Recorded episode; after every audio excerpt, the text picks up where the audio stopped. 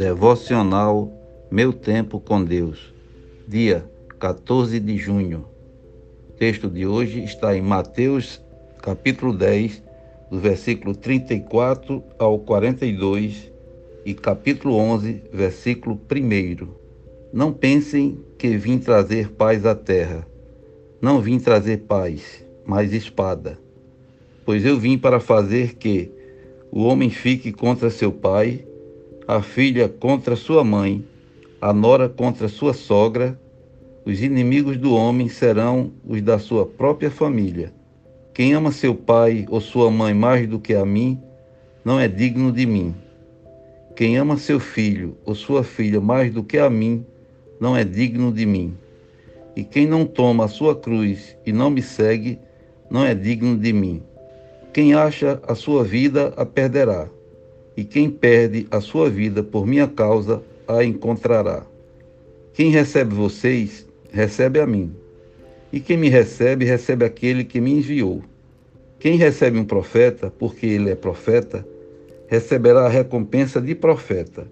E quem recebe um justo, porque ele é justo, receberá a recompensa de justo.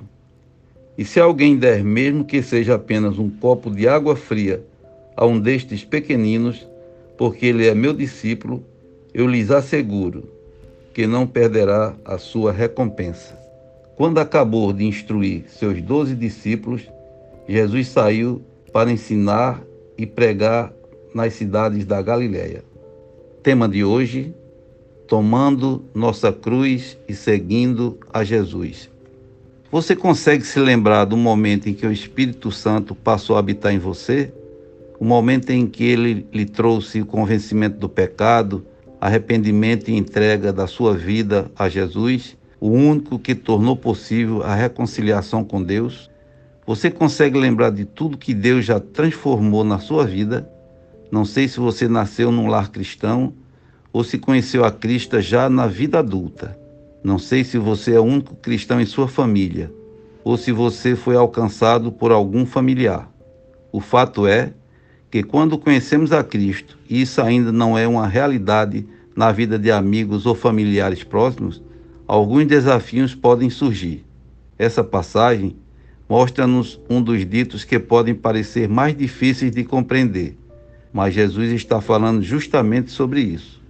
Quando conhecemos, ele muda o curso da nossa vida, curso que muitas vezes seguíamos ao lado de algumas pessoas e que agora não seguiremos mais.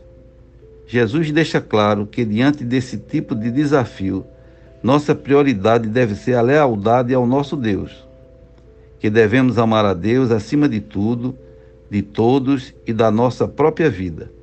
Dessa forma, encontraremos a vida eterna não devemos temer o processo, mas sim confiar naquele que nos chamou. Pois olho nenhum viu, ouvido nenhum ouviu, mente nenhum imaginou o que Deus preparou para aqueles que o amam.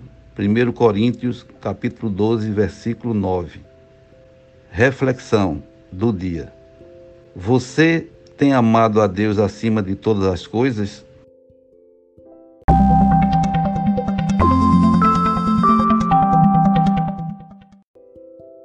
Na leitura bíblica sugerida para a leitura da Bíblia toda em um ano, temos hoje os seguintes capítulos: Esdras, capítulos 9, capítulo 10 e Atos, capítulo 1.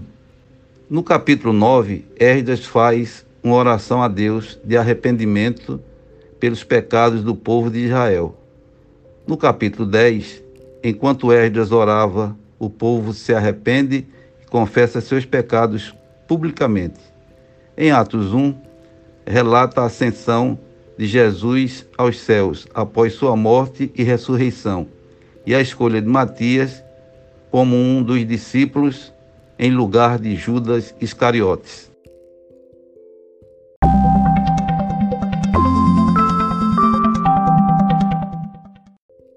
Não deixem de ler esses capítulos.